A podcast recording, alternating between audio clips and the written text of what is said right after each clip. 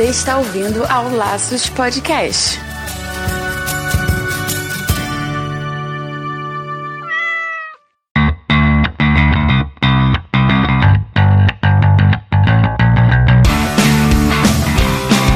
Bem-vindo ao Laços Podcast número 3. Eu sou Marina Arinelli E eu sou o Andy Bittar. e é aqui no Laços que vamos discutir tudo sobre o seu animal. Nesse episódio a gente vai conversar sobre situações de emergência. Mas antes, a gente vai para os comentários que chegaram durante a semana.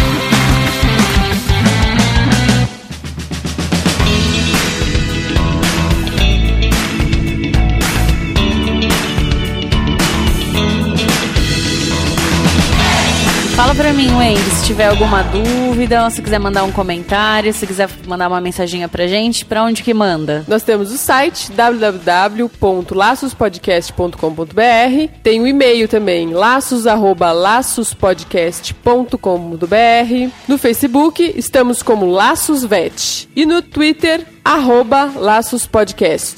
Bom, temos aqui uma pergunta do Arthur Moreira.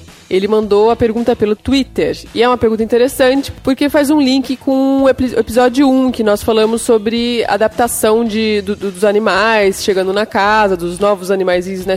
Só que a gente não falou da adaptação, que é o que ele pergunta aqui agora, de entre cachorro e gato, né? Espécies diferentes. Então ele pergunta assim: tem um cachorro que sempre viveu sozinho e ele está com 3 anos. Minha esposa quer pegar um gatinho agora. A adaptação é possível? O que, que você acha, Marina? Olha, Arthur, eu acho que é possível sim. Lembra que sempre depende do temperamento do seu cachorro, tá? Então, qual que é o comportamento dele? Se ele é um cachorro agressivo, se é um cachorro dominante, se é um cachorro que manda na casa, se nesse sentido, às vezes é difícil você adaptar um com o outro. Sempre a adaptação deve ser lenta, então ir mostrando aos poucos, não chega e já coloca. Se for um gatinho bebê, normalmente ele, ele assusta com o cachorro grande, ele se sente numa situação de ameaça. Então, sempre vai colocando aos poucos, tendo controle do seu cachorro. Então, às vezes o cachorro mais preso, você segura ele, vai aproximando o gato para ele cheirar, tudo. Mas tem vezes que eles viram melhores amigos. Tem vezes que não. Vai depender de como que o seu cachorro é. Faz diferença se o gato que ele tá pensando em trazer é adulto ou é filhotinho? Acho que mudou um pouco, porque o adulto já vem com algumas manias, né? Ou com alguns medos. Então, como às vezes o gato é resgatado, ou o gato não tinha contato com o cachorro, a hora que ele vê um cachorro, ele assusta, né? Tenta atacar, tenta brigar. Então, o adulto talvez seja um pouco mais difícil. Tudo vai de como você domina o seu cão, do quanto você consegue ter o controle sobre ele. E, normalmente, é, quando a gente fala em, adestra- em adestramento ou adaptações, é sempre interessante deixar o mais fraco, então o menor, né, o gato no caso, se o seu cachorro for grande, ter o domínio sobre o cão. Então, se o seu cão for atacar, você tem que controlar o seu cão, porque ele pode fazer muito mais estrago no seu gato do que o seu gato nele. Entendeu? Então sempre tem que deixar a força para o lado mais fraco.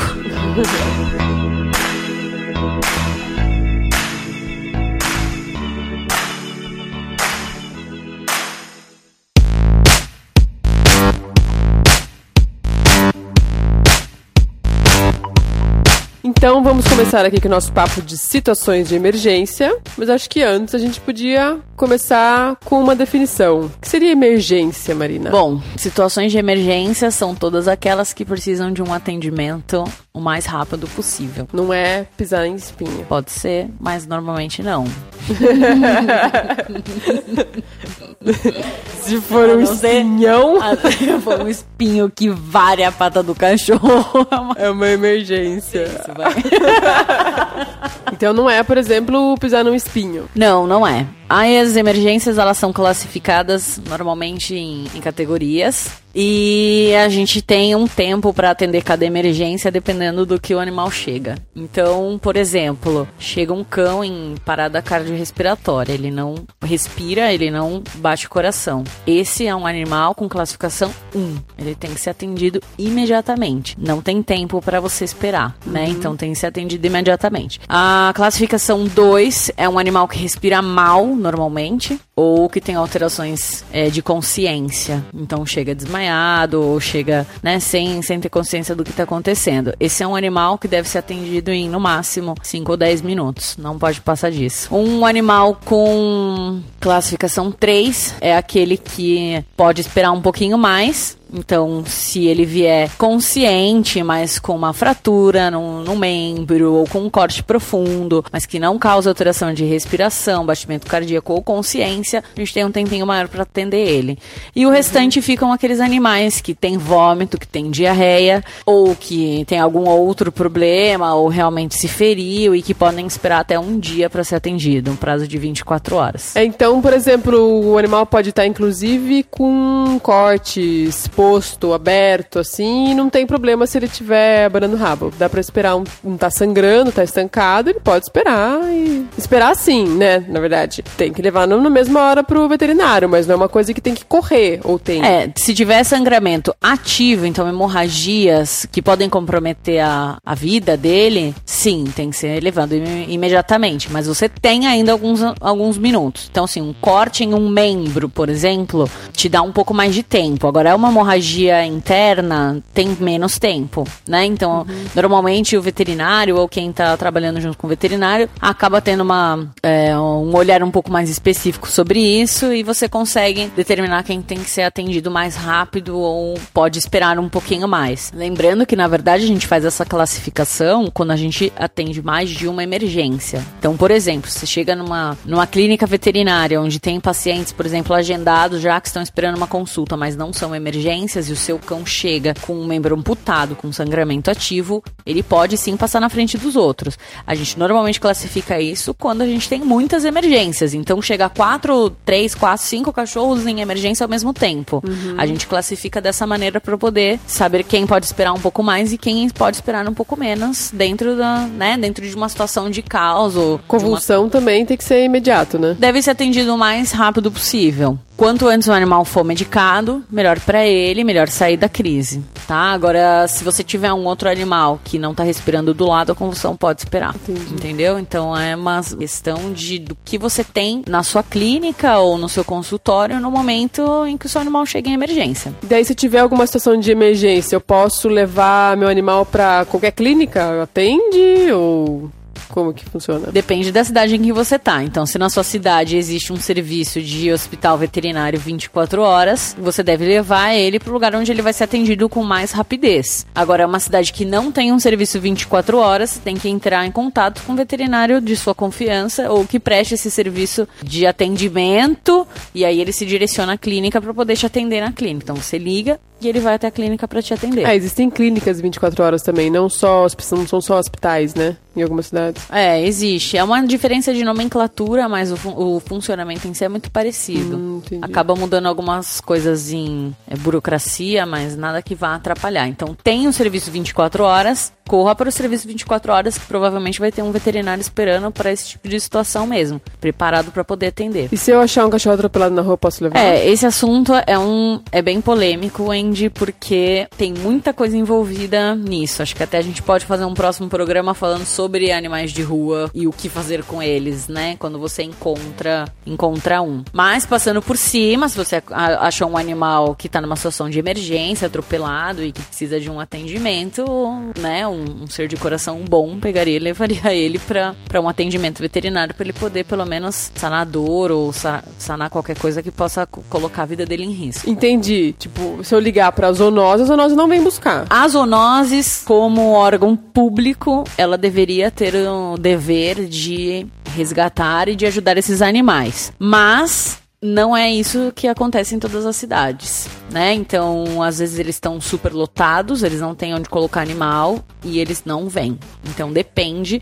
E nesses casos, às vezes vale a pena entrar em contato com uma ONG ou com alguma coisa não governamental que muitas vezes funciona até melhor, que pode te dar um, uma orientação ou muitas ONGs até vão ao teu local e resgatam o animal e fazem né, o procedimento necessário e depois colocam esse animal para doação. Já que a gente está falando de atropelamento, que, que eu faço se um, um, animal foi atropelado na minha frente, se eu perceber que tem na rua, tô andando de carro, eu vi que um animal foi atropelado, como que eu devo proceder? Mexo nele, não mexo, como eu pego? O que, que, eu, que, que eu faço? Ó, primeiro, toma cuidado com a sua integridade, certo? Então, um animal atropelado, provavelmente um animal com dor. Cão ou gato que é atropelado, ele tenta te morder se ele sentir dor. Então ele pode ser super bonzinho e não ter nenhum nada, mas se, se ele tiver com dor, você vai tocar nele, ele vai tentar te ele vai avançar em você. Então, primeiro é sempre indicado que você coloque alguma coisa na boca dele, uma, um cadarço, você pode até amarrar um cadarcinho ao redor do focinho, ou se for um gato, você pode pegar com uma toalha, com alguma coisa, depende da condição que o animal tá, o nível de consciência, se ele tá acordado, se ele não tá, parece que tá desmaiado. Então isso influencia,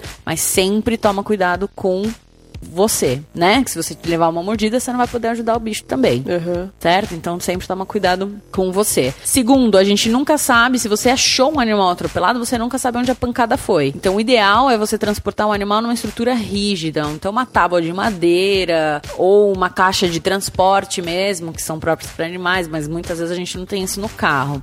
Arrumou uma tabuinha de madeira, posiciona o animal deitadinho de lado e você pode passar até uma fita crepe ao redor do corpinho dele, prendendo ele ao a pranchinha de madeira. Porque daí evita que ele fica se fique se movimentando demais. E se ele tiver tido um trauma em coluna, você já protege isso. Entendi. Daí provavelmente se ele for encaminhado para uma clínica, vão, vão fazer exames, inclusive, de radiografia, alguma coisa assim, para ver o que aconteceu lá internamente. Isso, aí o veterinário examina ele por completo e diagnostica, né?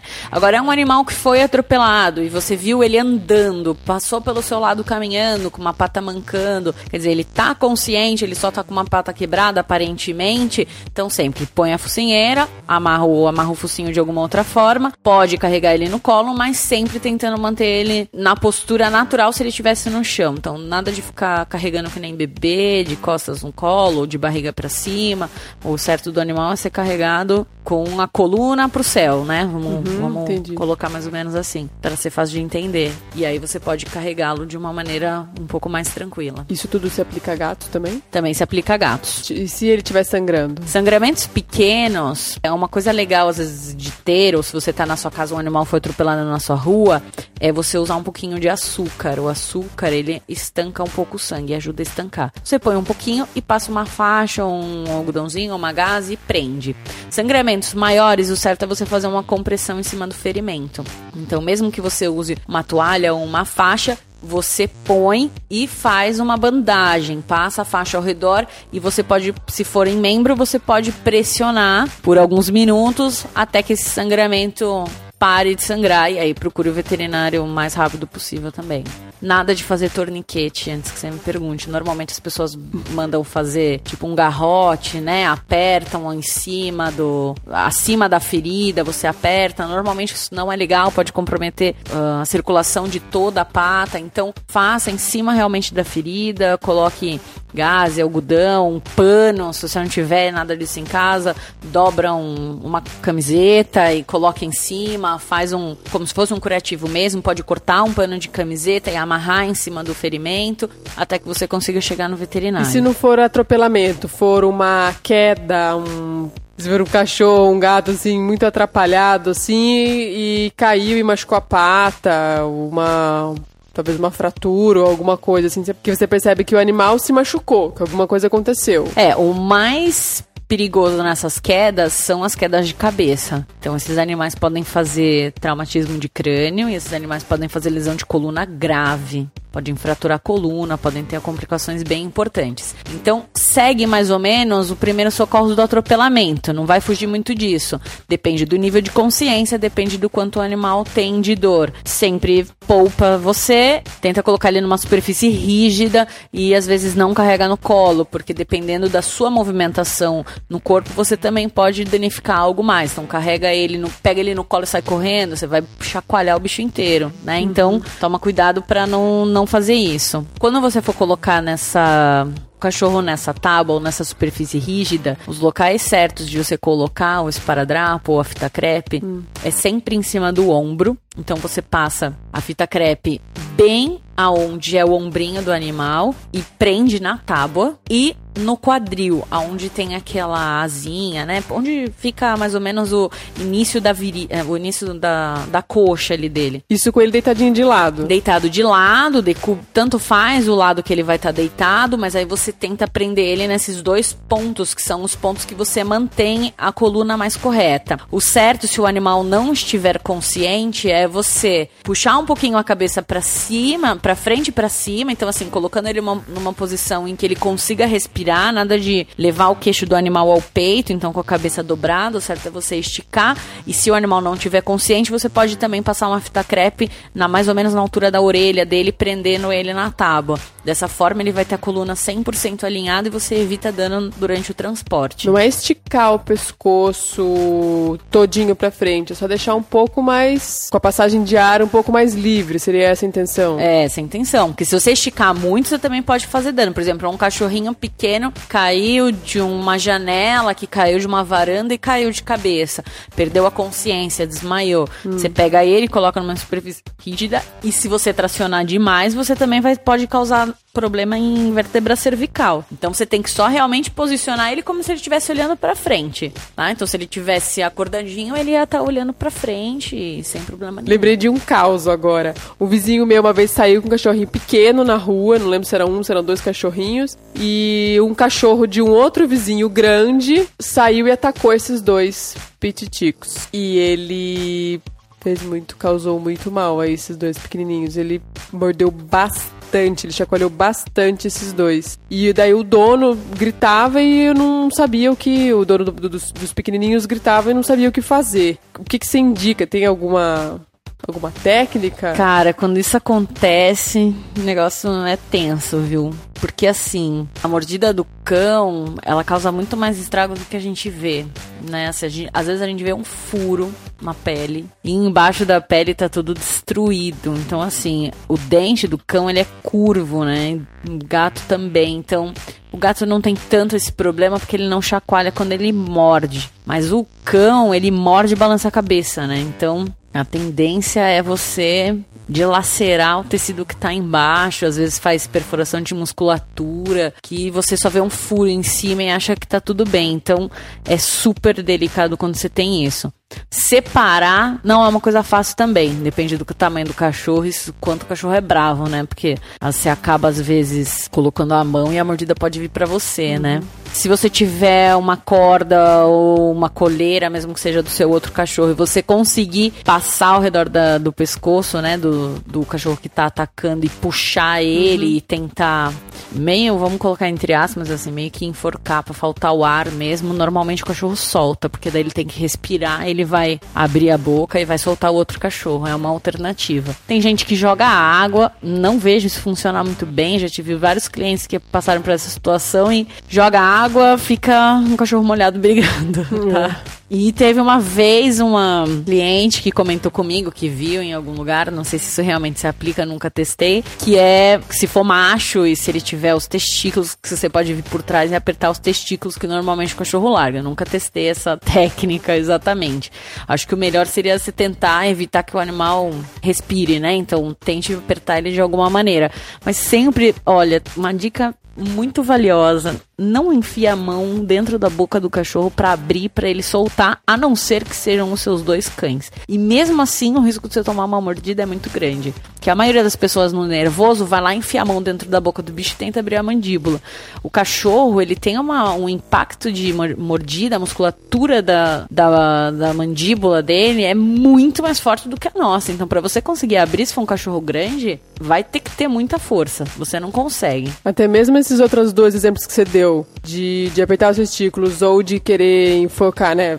De, de, de, de fazer faltar pro, pro, pro animal. Mesmo esses dois são bem arriscados, né? É, sempre. Porque é um animal que tá num estado de estado de raiva, né? Ele tá atacando o outro animal instintivamente e se você enfiar sua mão no meio, normalmente morde. Uhum. Tem, assim, se o animal for seu, às vezes ele te respeita. Já ouvi alguns casos assim, de você, do, do dono ficar desesperado e pular em cima do cachorro e abrir a boca e o cachorro não morde o dono. Ele entende naquela situação que o dono não faz parte da briga, mas assim... É bem arriscado. É arriscado, é um cachorro, é um um gato, é um animal inconsciente, né? O gato, ele arranha muito um ao outro, as brigas normalmente são bem feias também, podem machucar bastante.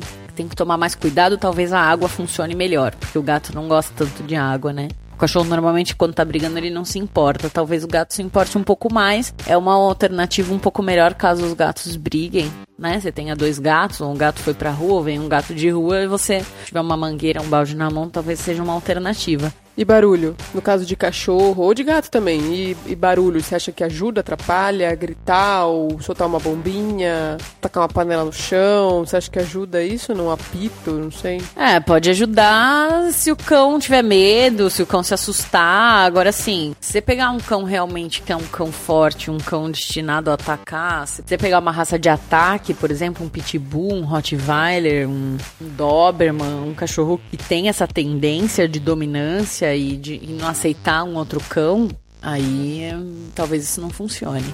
Cachorros menores, acho que talvez funcione.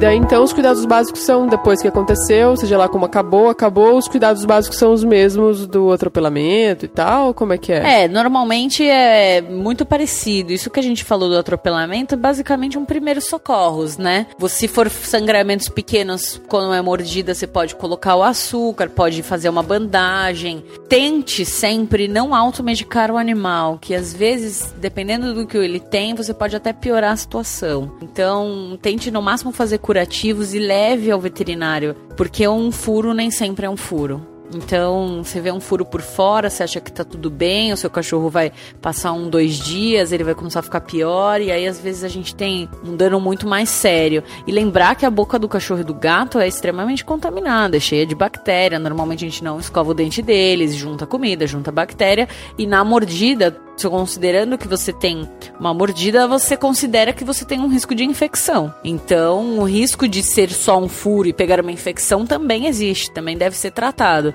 Mas num furo nem sempre é um furo. Grave isso na cabeça. Eu fiquei com uma dúvida. Essa questão do, do açúcar é só se for um, um machucado um pouco menor, né? Assim, por mais que seja profundo, mas uma abertura um pouco melhor. Só atacar um monte de açúcar num, numa, numa, num rasgão que o cachorro tá. É, não, não. É, são ferimentos pequenos. Normalmente os maiores é a bandagem que você tem que fazer. Uma compressão no local para evitar que aquele sangramento fique contínuo, né? Não pare de sangrar. Então você faz uma compressão ali no local.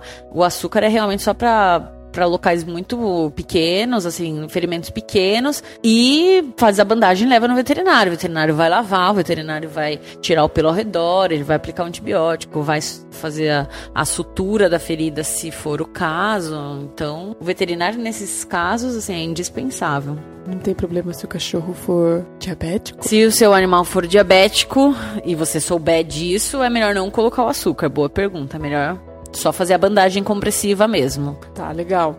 Outro tipo de emergência que vem à minha mente agora é envenenamento, por exemplo. Seja por envenenamento de veneno mesmo, né? Que vizinho joga porque o cachorro é barulhento, ou alguma coisa assim, ou envenenamento é, de comida de rato, né? Que é, é, comida não, é veneno de rato que às vezes é esperado pela casa e acaba o cachorro acaba consumindo, é, ou um produto de limpeza, o que for. É, para cada um, na verdade, tem um tipo de procedimento. Então é importante você saber mais ou menos com que o bicho se envenenou para você poder tomar a atitude correta. Você não sabe com que bicho se envenenou, encontrou ele com vômito, diarreia, tremor, caindo, passando mal, né? Assim, naquele estado de dificuldade respiratória, pode ter vários sintomas. Cate ele corra pro veterinário, fale: "Não sei o que envenenou". Seja sempre sincero. Por mais que você tenha uma ideia, pode falar o que pode ser, o veterinário vai te fazer um monte de perguntas que talvez a gente ache a resposta. Mas se você não sabe,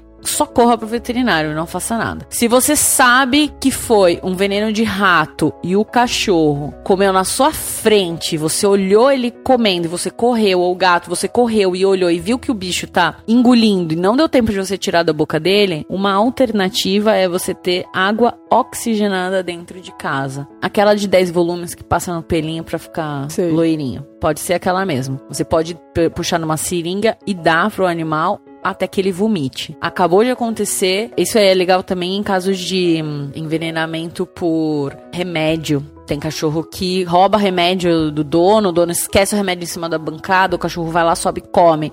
E você chegou e falou: Puta, acabei de deixar aqui e sumiu, o cachorro comeu. Pega a água oxigenada e faz o cachorro vomitar provavelmente não vai ter tempo de você não vai ter tempo de ter sido absorvido o veneno e você faz ele vomitar e já elimina. Isso só se for bem em cima da hora, pelo que eu entendi, né? É, se for bem em cima da hora, no máximo aí uns 10, 20, 10, 15 minutos pra você fazer.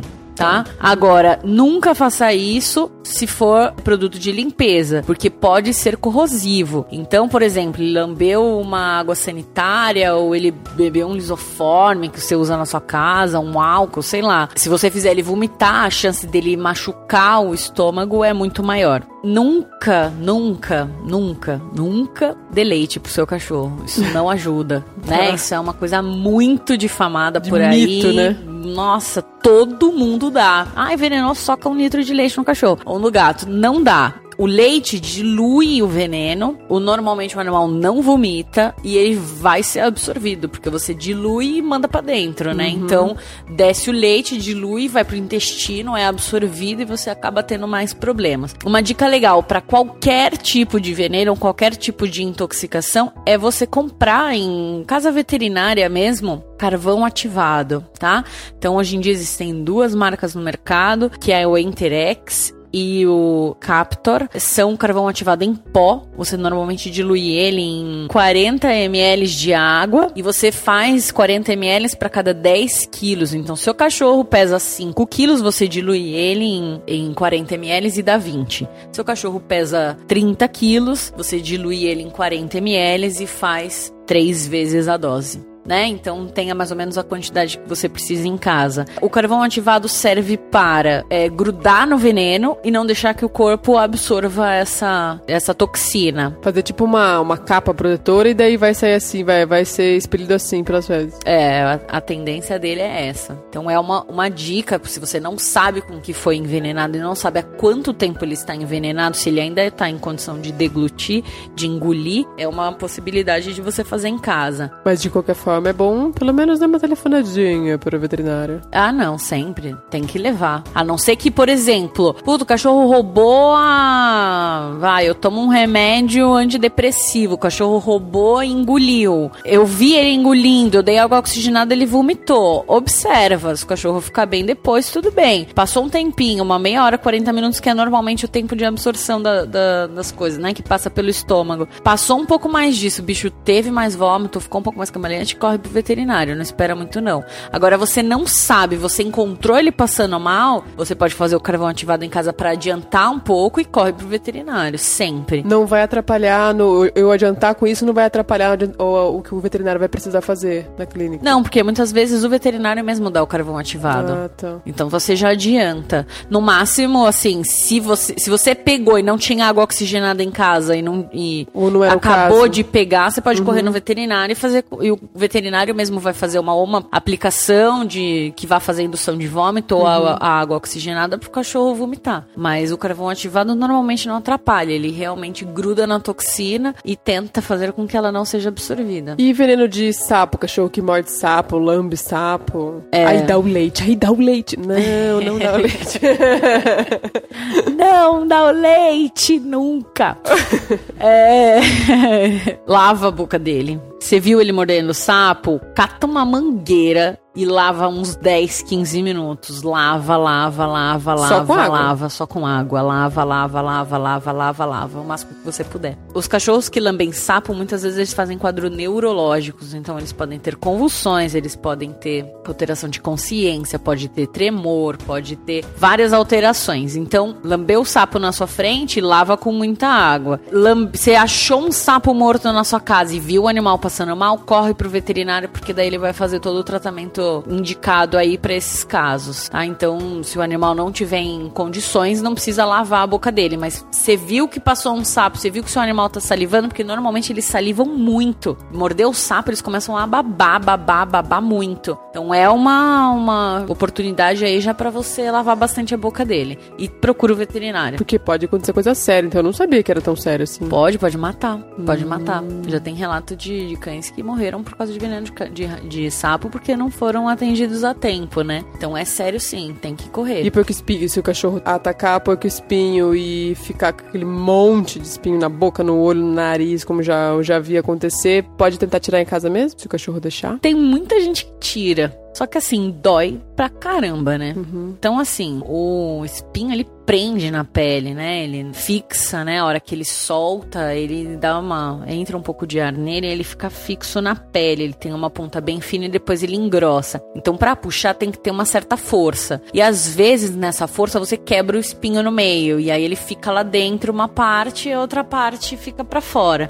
Né? Você tirou. Então, o certo seria sedar pra, pra que o animal fique, né, tranquilo, que ele fique é, sem reação. E aí você consegue retirar até os espinhos menores que já quebraram. Porque às vezes o cachorro, como dói, ele começa a passar pata, começa a se esfregar nos lugares pra tentar tirar. E aí acaba quebrando alguns. Então, assim, você tira aqueles, né, fica aquele amarelão, você tira o que tá por fora, mas às vezes um pequenininho ou outro fica. E às vezes tem que abrir a pele e tirar o, o espinho de dentro. Não é bom deixar pro corpo expelir depois desses que ficam. Às vezes a gente faz isso, né? Assim, depende, depende do lugar, né? depende do lugar e depende do cachorro e de quão, quão resistente é o cachorro e depende de várias coisas. Então, às vezes ele sai, às vezes a gente tem que abrir um pouquinho e tirar o que tá lá dentro. Então, depende da quantidade também. Tem cachorro que pega no céu da, da boca, que são lugares que depois você não vai saber se vai expelir, você não vai ver, não vai conseguir acompanhar. Então, normalmente a gente tira esses que são mais profundos, né? O ideal é tirar o máximo que você puder. E essa história de que o espinho, esses espinhos que acabam ficando, de irem andando no corpo, eu já ouvi gente dizer que pode ser que chegue até no coração, isso é verdade? Não, não é verdade não, mentira. Tá? Na verdade, o que acontece quando ele fica lá dentro é que o corpo vai tentar isolar ele, o corpo reconhece aquilo como um corpo estranho, e aí normalmente ele faz tipo uma cápsula ao redor disso, do, do espinho, e aí ele tenta expulsar. Então, por exemplo, passou um batido, não viu, tentei tirar ao máximo, mas ficou um pedaço lá dentro que não dava pra sentir. Esse pedaço ele vai ser meio que encapsulado e o corpo tenta expelir. Ele vê isso como um corpo estranho, né? Não é, não faz parte do corpo, mas não anda, não entra no coração, não mata dessa maneira. A mesma pessoa que contou essa história foi aquela que contou a história do leite. Isso. Disseminando informação errada pro povo. Isso mesmo. Cuidado com o que vocês ouvem por aí. Às vezes o Dr. Google não ajuda tanto assim.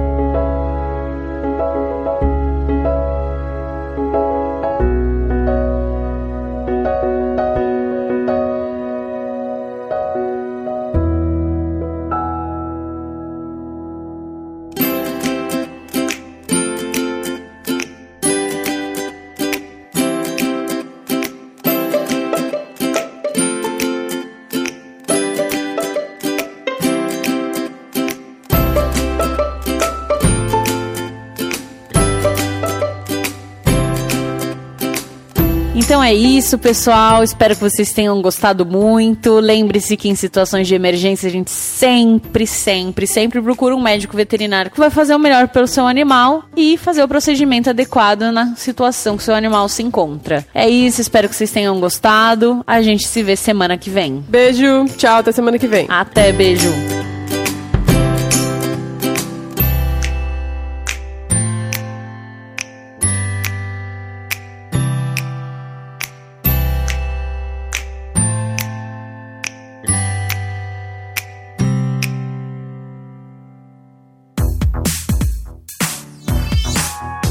Podcast foi editado pela Isso Aí Design. Tudo isso é forma com função. É design estratégico. É isso aí.